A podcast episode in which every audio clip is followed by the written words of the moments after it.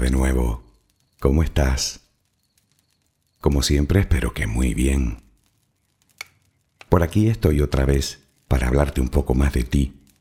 Sí, de ti, aunque el título de este audio sugiera otra cosa.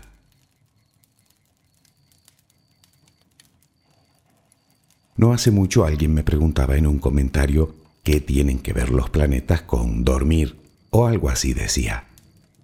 Obviamente nada. Pero tampoco tiene nada que ver la ira o la ansiedad o la flora o la compasión o la energía. Y también hablamos de todos estos temas y de muchos más.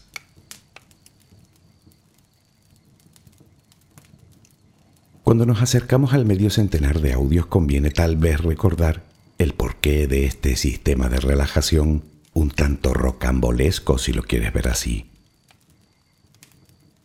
Naturalmente si has llegado a este audio muy probablemente será porque te cueste conciliar el sueño, digo yo.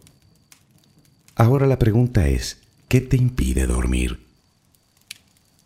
Si me dices que es el café, entonces yo no puedo hacer nada. Tendrás que esperar a que se vayan los efectos. Pero si son tus pensamientos, tal vez sí que pueda ayudarte, simplemente hablándote de otra cosa. Es decir, alejando tu mente del foco de conflicto. Podría hablarte de prácticamente cualquier cosa, por ejemplo de misterios sin resolver. Pero mañana estarías igual que hoy. Mis aspiraciones, por el contrario, son bastante simples que no me necesites mañana, que hayas alcanzado el nivel de paz necesario para hacer de tu cama tu aliada, no tu enemiga. Así que hoy hablaremos del universo. ¿Te quedas conmigo? Como siempre, relajemos primero mente y cuerpo. Colócate en la posición que prefieras para dormir. ¿Estás cómodo? ¿Estás cómoda? Toma una respiración muy profunda por la nariz. Retén el aire un par de segundos y durante esos instantes di gracias. Gracias por lo que eres, por lo que tienes, por lo que el universo te ha dado y por lo que te ha de dar. Luego suelta el aire lentamente por la boca. Vacía los pulmones por completo. Inspira, agradece desde lo más profundo de tu corazón y exhala. Repítelo un par de veces más.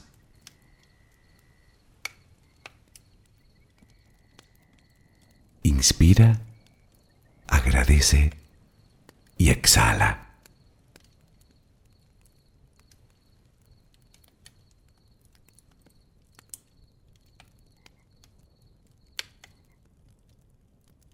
Continúa respirando serenamente.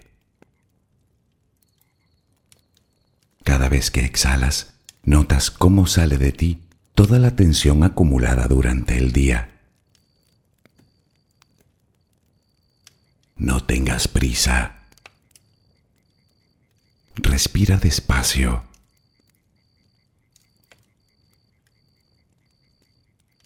Visualiza el aire que pasa por tus fosas nasales que pasa por tu garganta, que hincha tus pulmones.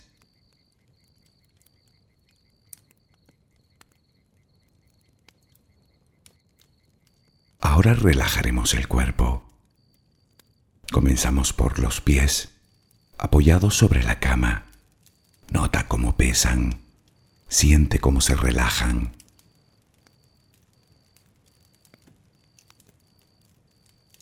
Continúa por las pantorrillas.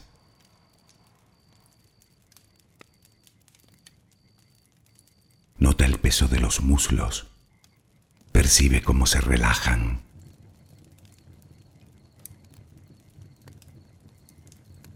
Todos los músculos de las piernas se relajan completamente.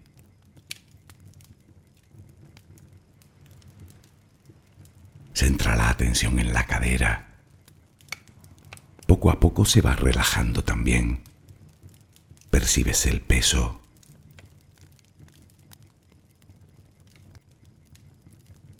Notas los glúteos sobre la cama. Sientes como la gravedad tira de ti. Nota el peso ahora de la espalda.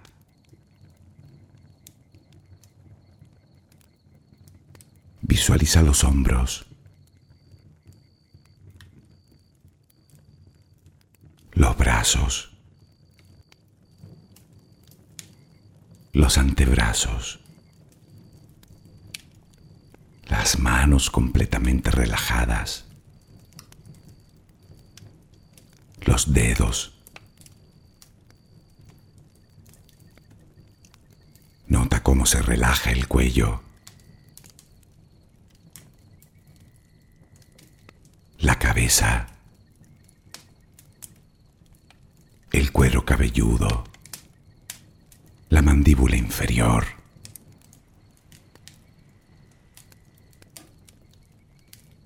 Procura que tu respiración siga siendo serena y tranquila.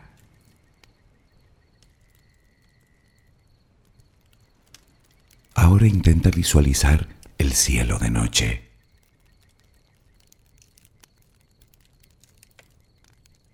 De entre todas las estrellas que puedes ver, una de ellas parece más brillante que las demás.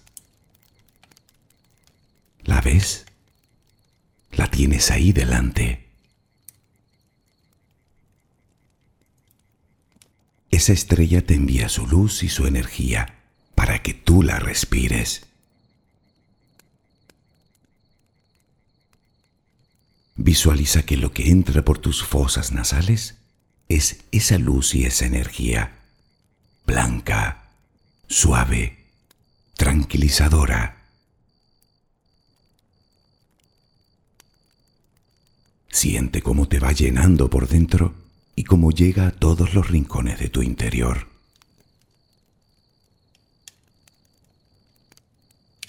A medida que esa luz va ocupando tu ser, desplaza toda la negatividad, todo el estrés, la angustia, la tristeza, los malos pensamientos, los miedos, que no tienen más remedio que salir con cada exhalación.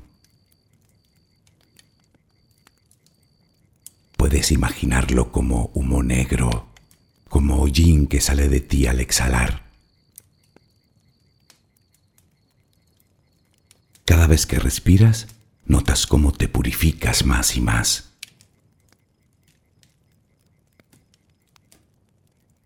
Siente cómo todo tu cuerpo se va llenando de esa luz. Primero los pies, las piernas, toda la cadera se llena también de luz. el abdomen. El pecho se llena de luz. La inspira la luz.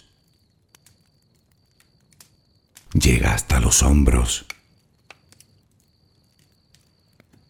La luz se cuela por tus brazos.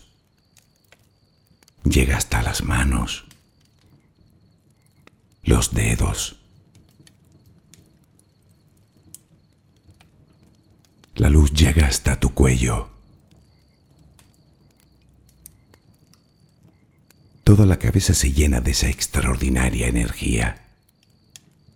La notas en la frente, en las sienes, en la parte posterior de tu cabeza, en las palmas de las manos, en las plantas de los pies Esa luz es amor. Te estás llenando de amor. Poco a poco todo tu cuerpo se llena de amor, hasta que ya no cabe más y comienzas a exhalarlo. Inspiras luz, exhalas luz. Inspiras amor exhalas amor. Hazlo lenta y apaciblemente. Inspiras luz, exhalas luz. La luz ilumina tus pasos. Déjate guiar por ella. Notas la paz en tu interior. Siéntela. Disfrútala. Inspiras amor, exhalas amor. Continúa respirando serenamente.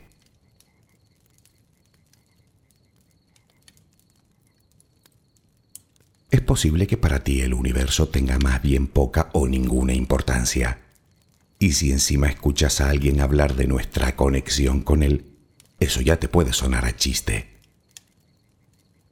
Te parecerá una de esas ideas metafísicas de la nueva era, una moda de la que tú no quieres participar. Bueno, y me parece muy bien. En cualquier caso yo no me refiero a conexiones místicas, si es en eso en lo que estabas pensando, sino a una conexión real. Igual no como piensas, insisto, pero de que existe esa conexión no te quepa la menor duda. De hecho, ya hemos hablado de ello, pero hoy intentaremos verlo en su conjunto.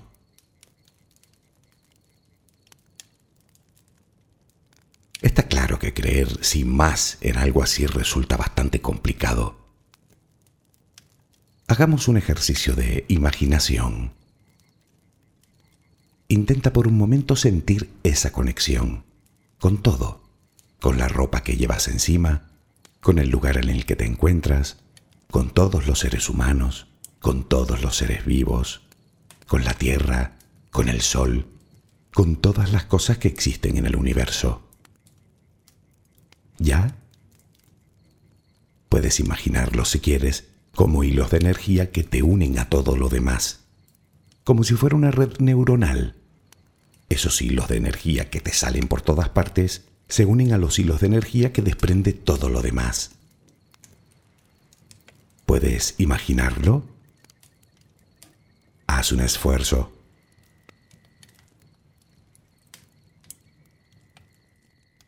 Dirás que huyendo de las explicaciones místicas voy y me meto de lleno en una.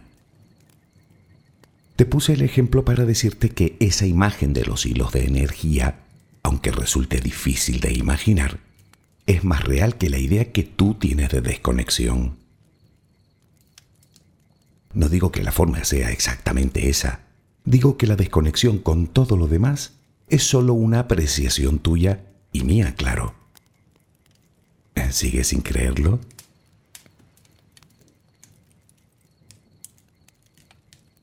Reflexionemos. Atendiendo a las estadísticas, hay un 54% de probabilidades de que vivas en una ciudad. Si no es así, seguro que habrás estado en una. Sobre esto quería hacerte una pregunta. Sobre tu ciudad o la ciudad que has visitado más recientemente. Seguro que sabes decirme dónde está el centro de esa ciudad. Pero, ¿Sabrías decirme dónde termina exactamente? Difícil de decir. Seguramente no habrá ninguna marca que diga aquí termina la ciudad. Cada vez se reduce más la densidad hasta que simplemente desaparece.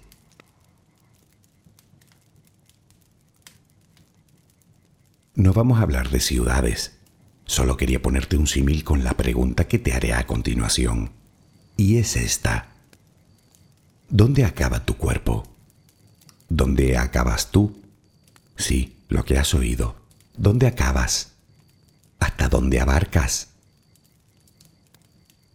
Bueno, me dirás que es mucho más fácil de definir hasta la capa más externa de tu piel. ¿Sí? ¿Eso crees? ¿Consideras que ahí acabas tú y comienza todo lo demás? Piénsalo. Si yo me acerco mucho a ti, sin siquiera tocarte podré sentir tu calor. El calor ese es tuyo, es energía que desprendes. Es tu campo infrarrojo. Varía, pero siempre lo llevas encima. ¿eso no eres tú también? Y más allá se extiende tu campo electromagnético, tu aura.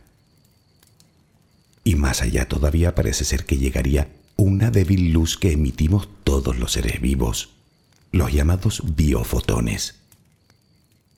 Fotones, por cierto, que llevan aquí mucho más tiempo que tú y que, en teoría, con el tiempo y las circunstancias propicias, podrían llegar a cualquier parte del universo. Técnicamente, ¿eso no eres tú también?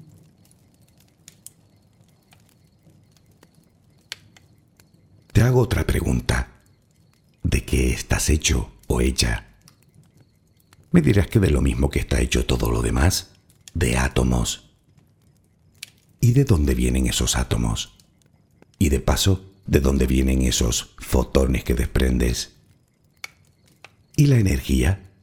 Y me refiero a toda la energía, tanto a la que mueve tu vehículo como a la que gastas tú cuando haces ejercicio.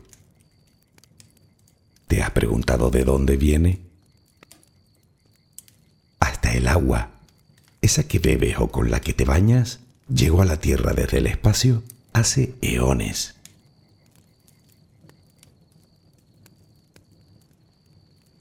Puede que sigas viendo el universo como algo ajeno a ti, pero no es así. De momento llegamos a la conclusión de que tú y yo estamos dentro de él. Y además estamos formados por él, tanto la materia como la energía. Es decir, tú y yo somos universo, o al menos una parte de él. La energía vital del Sol, el influjo de la Luna y hasta nuestros relojes que miden el movimiento de nuestro planeta y de los astros. ¿Sigues sin ver la conexión? Bueno, de momento sigamos porque, aunque parezca increíble, el vínculo va mucho más allá.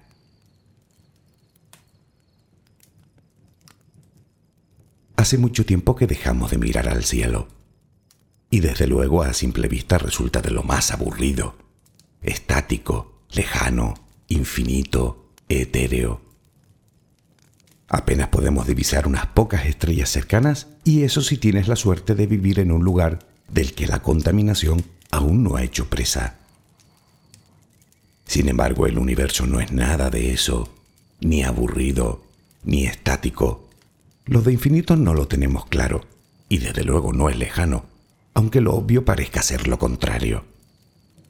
Por cierto, no importa si a simple vista has logrado ver la Vía Láctea en todo su esplendor. Es una imagen indescriptible. Pero créeme, aún así siguen siendo unas pocas estrellas.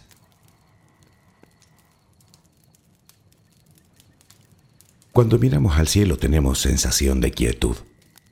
Pero es como si le sacaras una instantánea al estadio en el momento en el que se disputa la final del Mundial de Fútbol. Si miras la foto, obviamente el movimiento lo tienes que imaginar, porque lo que ves es completamente estático. Pues eso es más o menos lo que vemos cuando miramos al cosmos. Vemos una foto. Pero la realidad es que no hay nada quieto en el universo. Nada. Todos los objetos se mueven, a veces a velocidades de millones de kilómetros por hora. Todos los días nacen estrellas y mueren, unas en un largo suspiro y otras en una breve explosión. Todos los días en alguna parte un agujero negro engulle a una estrella desprevenida. Todos los días impactan objetos, desde los micrometeoritos que chocan contra la Tierra y que observamos como estrellas fugaces, hasta galaxias enteras. Con el tiempo la Luna se alejará, el Sol morirá y el mundo tal y como lo conocemos desaparecerá. Desde luego el universo se le puede tachar de muchas cosas, pero de estático y aburrido, no.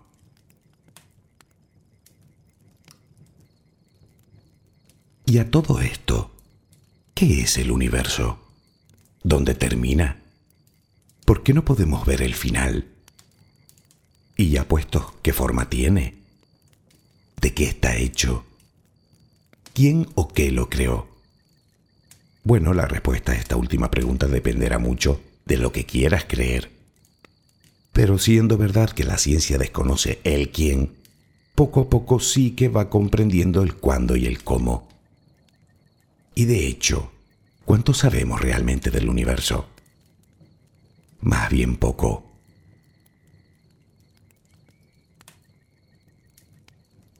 Se dice del universo que es la totalidad del espacio y del tiempo, con todas las formas de la energía y la materia, y con todas sus leyes y constantes que lo gobiernan.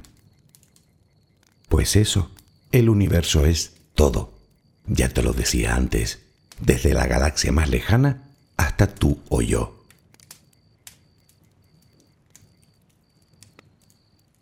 Decir que el universo es grande es como decir que Superman es un tipo más bien fuerte. De hecho, no es grande, es descomunal. Tampoco me sirve. Descomunal es la Vía Láctea. Bueno, es muy grande, al menos a nuestra escala. ¿Cuánto? Nadie lo sabe. Pero probablemente un haz de luz, con todo lo rápida que es, tardaría billones de años en cruzarlo.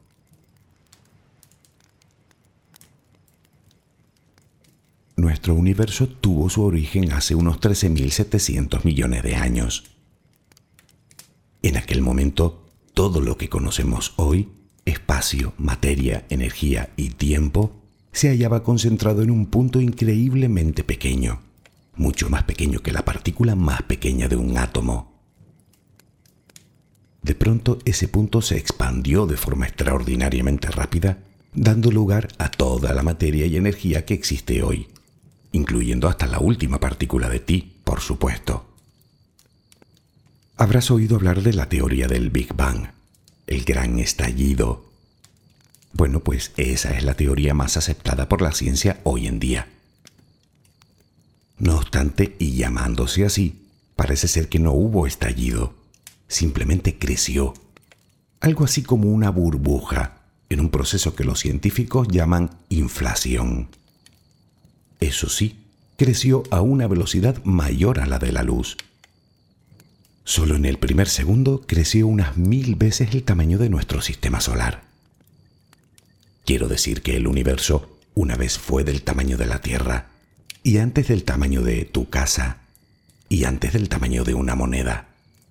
Y antes solo era un punto infinitamente pequeño de una densidad inimaginable y a billones de billones de grados.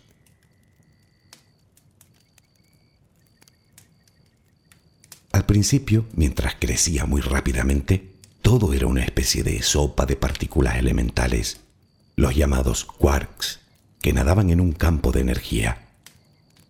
Cuando la materia entraba en contacto con ese campo, se le unían unas partículas aún más pequeñas y esquivas que aportaban masa a dicha materia. Si eso no hubiera ocurrido, es decir, sin masa, la materia no generaría gravedad, y sin la gravedad no se hubieran formado ni las estrellas, ni los planetas, ni tú, ni yo. Tan importante es esa partícula que ha sido llamada por la prensa la partícula de Dios. Los científicos la llaman el bosón de Higgs. A partir de ahí, poco a poco se fueron formando los átomos más simples, como el hidrógeno y el helio. Y pronto inmensas nubes de hidrógeno formarían las primeras estrellas, que a su vez formaron las primeras galaxias, y bueno, así hasta hoy.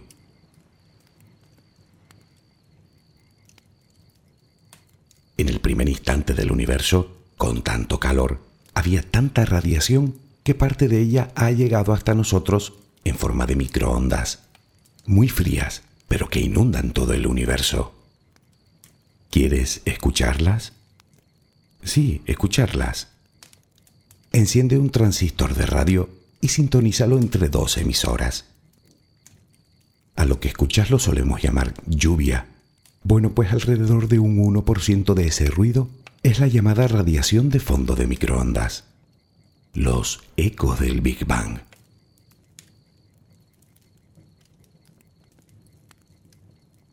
Una galaxia, simplificándolo mucho, es un enorme conjunto de estrellas, algo así como un oasis de materia en el vasto espacio.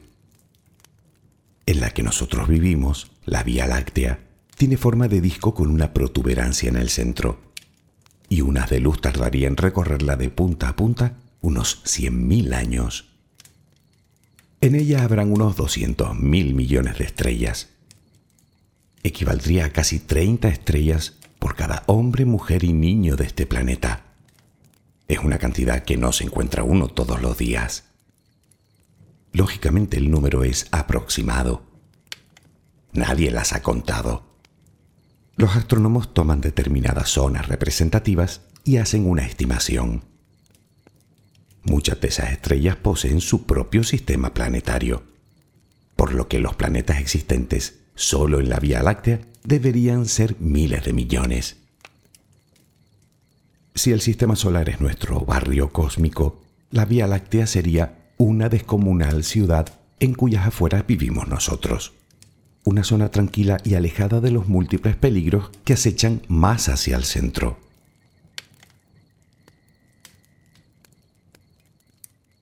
Hasta los años 20 del pasado siglo el hombre pensaba que todo el universo era lo que podíamos ver en el cielo.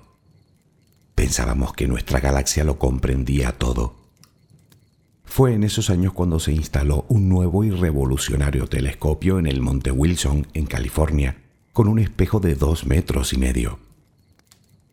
En este nuevo observatorio, el astrónomo Edwin Hubble descubrió para sorpresa de todos que la Vía Láctea solo era una más de los cientos de miles de millones de galaxias que se calcula ahí en el universo. Hay más galaxias de las que podemos contar, así de simple. Pero ahí no acaba. Resulta que cuando estudia la luz de las galaxias lejanas, descubre que todas se alejan de todas. Y entre más lejos se encuentren, a mayor velocidad se alejan unas de otras. Este descubrimiento fue el germen que dio origen a la teoría del Big Bang.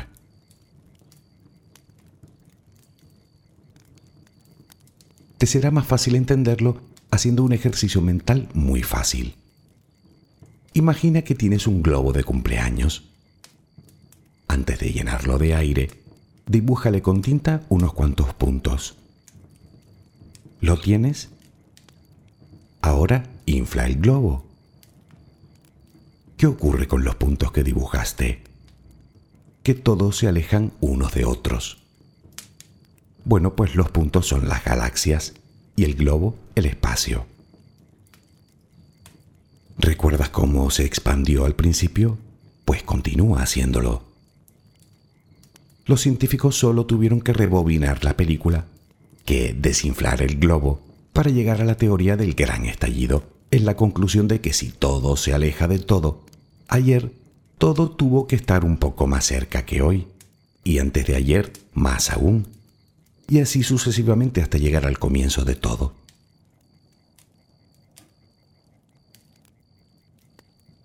Para hacernos una idea de su aspecto general, si pudiéramos reducir el universo a una pelota de playa, lo que vería sería un enorme espacio vacío con pequeños filamentos de materia brillante formados por los cúmulos de galaxias. Claro que el símil de la pelota no parece estar del todo claro. Pero entonces, ¿qué forma tiene?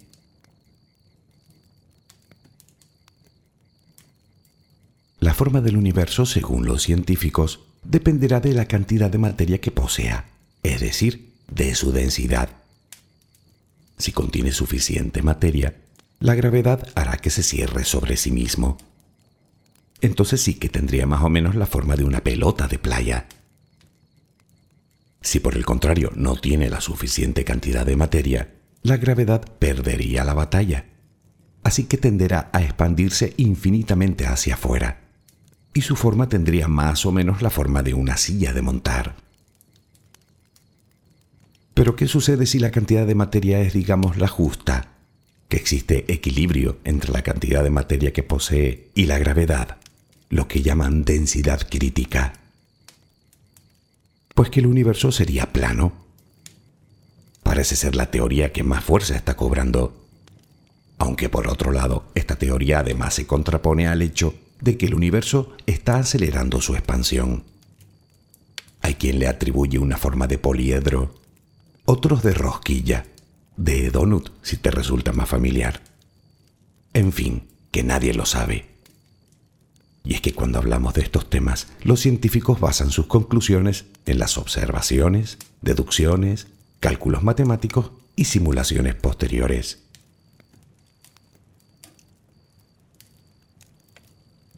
Pero puestos a seguir investigando, la pregunta será cuánta materia hay en el universo y de paso, de qué está hecho. Bueno, lo obvio es pensar que el universo está formado por materia y energía, y bueno, espacio vacío.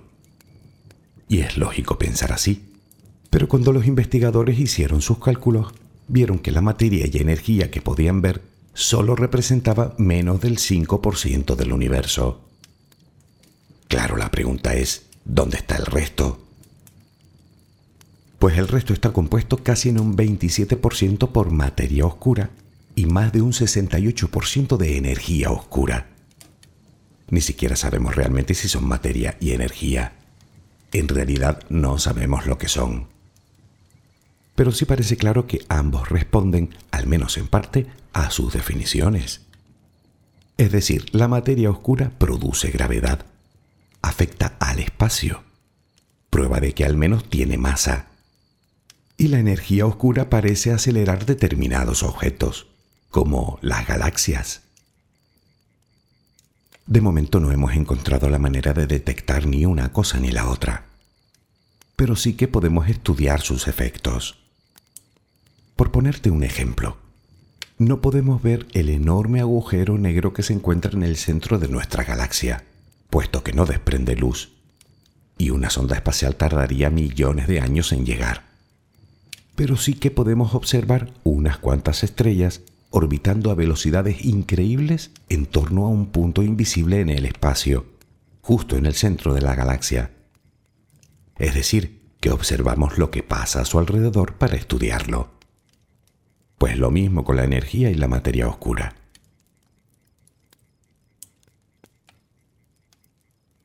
Bueno, y la pregunta del millón, ¿es infinito o no? El sentido común nos dice que si algo tiene comienzo no puede ser infinito. Y además, el hecho de que continúe su expansión de forma más rápida que la luz es una buena razón para que nunca logremos llegar a ver su final, por lo que comprobarlo también resulta imposible. Sin embargo, según la ciencia, la respuesta parece ser que es finito pero sin fronteras. Pongamos otro ejemplo. ¿Recuerdas esos videojuegos de marcianitos? En los que salen por un lado de la pantalla y reaparecen por el otro. Bueno, pues algo así. Si viajamos en línea recta por el espacio, la teoría nos dice que tarde o temprano llegaremos al mismo punto. Parece ser que el universo se pliega sobre sí mismo en una cuarta dimensión espacial, que obviamente tampoco podemos percibir de ninguna manera. Y es que la comparación que hicimos del globo de cumpleaños con las galaxias pintadas en él parece ser el símil que más se parece a la realidad. Tú y yo vivimos en la membrana de una especie de globo de cumpleaños gigante.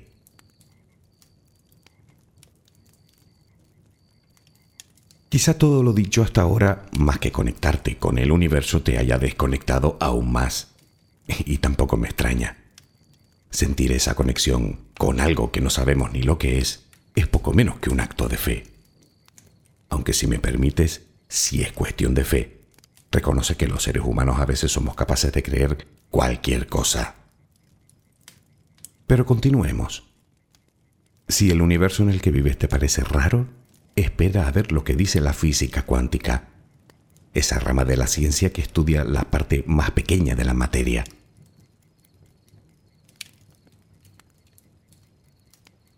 Según la física de partículas existe algo a lo que llaman entrelazamiento cuántico. Se dice que cuando un conjunto de partículas se crean al mismo tiempo, están entrelazadas. Son partículas individuales pero con una función de onda única para ese sistema. Es decir, que existe algo que nadie sabe lo que es, que las conecta de alguna manera. Si estimulas una de esas partículas, la otra reaccionará de la misma manera. No importa si está justo al lado o en los confines del universo. Y lo hará además de forma inmediata. ¿Y sabes qué? Que todas las partículas que forman este universo, incluidas las tuyas y las mías, deberían estar entrelazadas, pues se crearon todas en el mismo instante, hace 13.700 millones de años.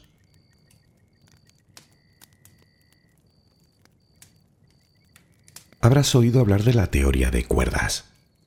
Bueno, resumiendo mucho, dicha teoría afirma que, además, todas esas partículas de las que hablábamos están formadas por pequeñísimas cuerdas, hilos de energía, también llamadas supercuerdas, que vibran y que su frecuencia confiere las propiedades a la materia y a la energía.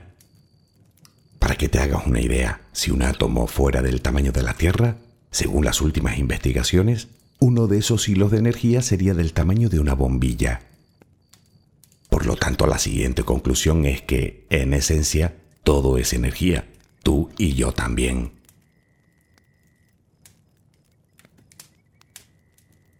Pero rizando aún más el rizo. Esta teoría predice que existen no tres, sino diez dimensiones espaciales y una de tiempo. En total, once dimensiones hay siete dimensiones espaciales más que no podemos detectar, más el tiempo, que no lo captamos como una dimensión, sino como una línea unidireccional. Quiero decir que a nivel cuántico no existe el pasado ni el futuro, existe el tiempo, todo a la vez, que se va expandiendo al compás del propio universo. Y si seguimos hablando de cosas raras, te diré que el espacio ni siquiera es espacio tal como uno lo imagina.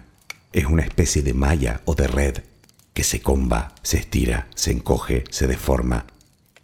El espacio también es algo.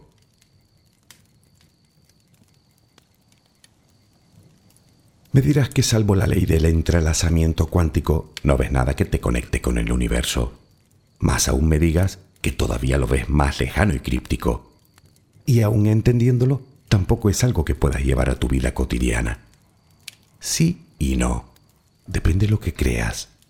Permíteme continuar, porque aún no te he contado la predicción más increíble de esta teoría.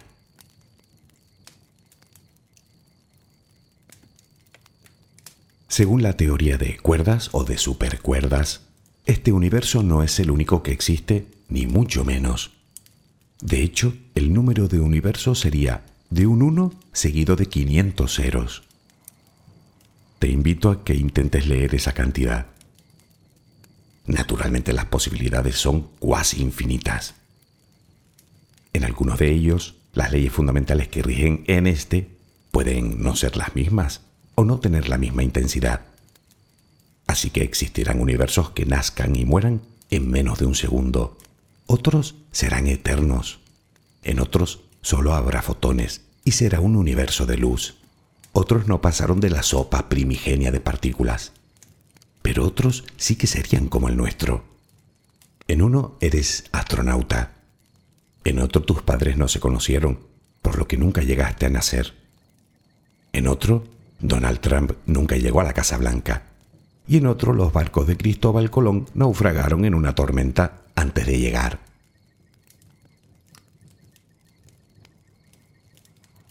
Ahora seguro que la pregunta que se te pasa por la cabeza es, ¿qué pasó antes del Big Bang? Bueno, pues parece ser que el Big Bang, o el nacimiento de nuestro universo, se debió a la colisión de dos universos, dando lugar al nuestro.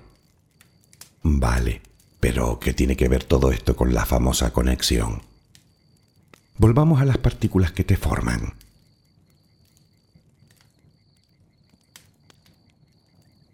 Se da la circunstancia que cuando los científicos quieren averiguar la posición exacta de cualquier partícula, por ejemplo del electrón de un átomo de hidrógeno, éste puede estar en un lugar, o en otro, o en muchos a la vez, o en ninguno.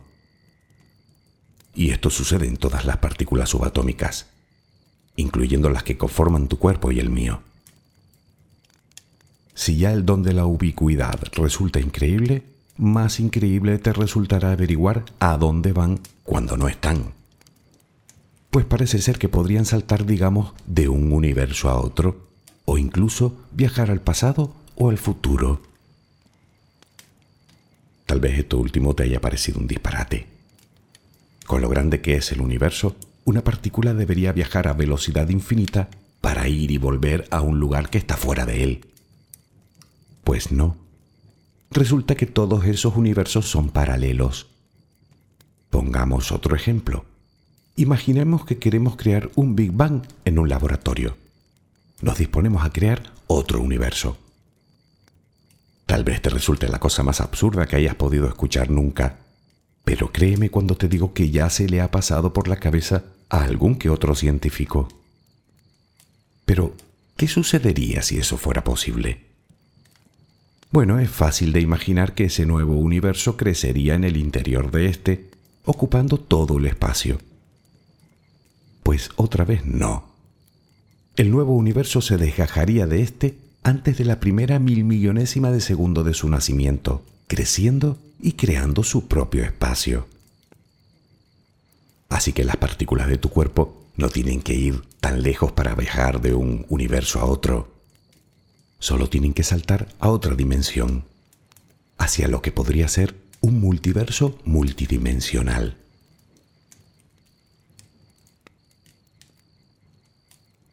Así de extraño es el lugar en el que vivimos.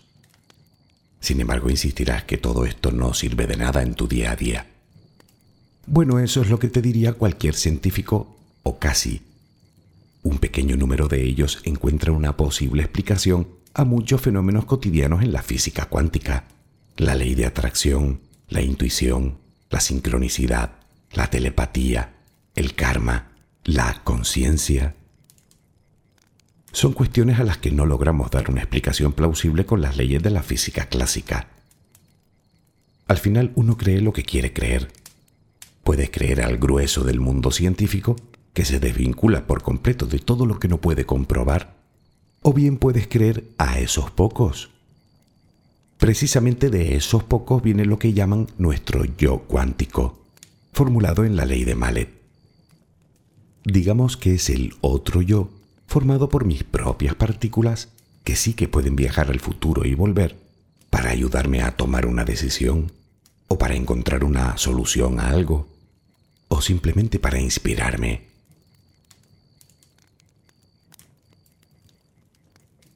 Si todo esto no te ha dejado pensando, todavía soy capaz de dar un paso más allá. Piensa en nuestro cuerpo millones y millones de células unidas en un gran organismo vivo. Puedo decir que yo estoy vivo, pero realmente quienes están vivas son mis células. Cada una de ellas tiene su propia misión y pasa su corta vida realizando la función para la que ha sido creada y preparándose para dejar descendencia. Cada una de ellas tiene su propia memoria y quién sabe si algo así como conciencia. Entonces, ¿Yo qué soy? Bueno, pues hay quienes dicen que el universo es algo así como una célula que forma parte de un gigantesco organismo vivo. Es lo que llaman la teoría del universo biológico, Toabu por sus siglas en inglés. ¿Estaría ahí el origen de lo que llamamos conciencia universal? ¿O supraconciencia? ¿O conciencia divina? ¿Será esa la fuente de la sabiduría a la que nos conectamos cuando estamos en nuestro centro? Cuando trascendemos el ego? Cuando sentimos la unidad?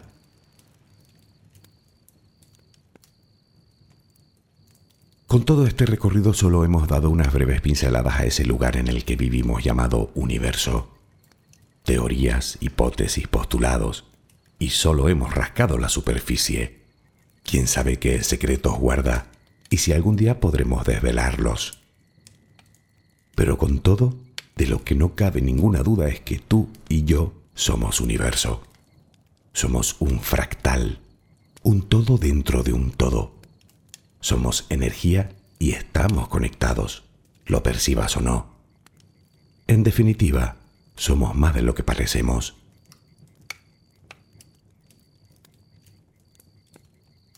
Como siempre te digo, no seré yo quien te aleccione de lo que debes creer o no, pero te invito a investigar sobre el tema. Tal vez llegues más lejos de lo que imaginas, como por ejemplo a sentir esa conexión. Sí, sí que puedes sentirla, aunque una vez más tendrás que buscar dentro de ti. ¿Cómo? Pues siguiendo el camino. ¿Y tiene nombre ese camino? ya lo creo. Se llama amor. Espero que mañana tengas una maravillosa jornada. Que descanses.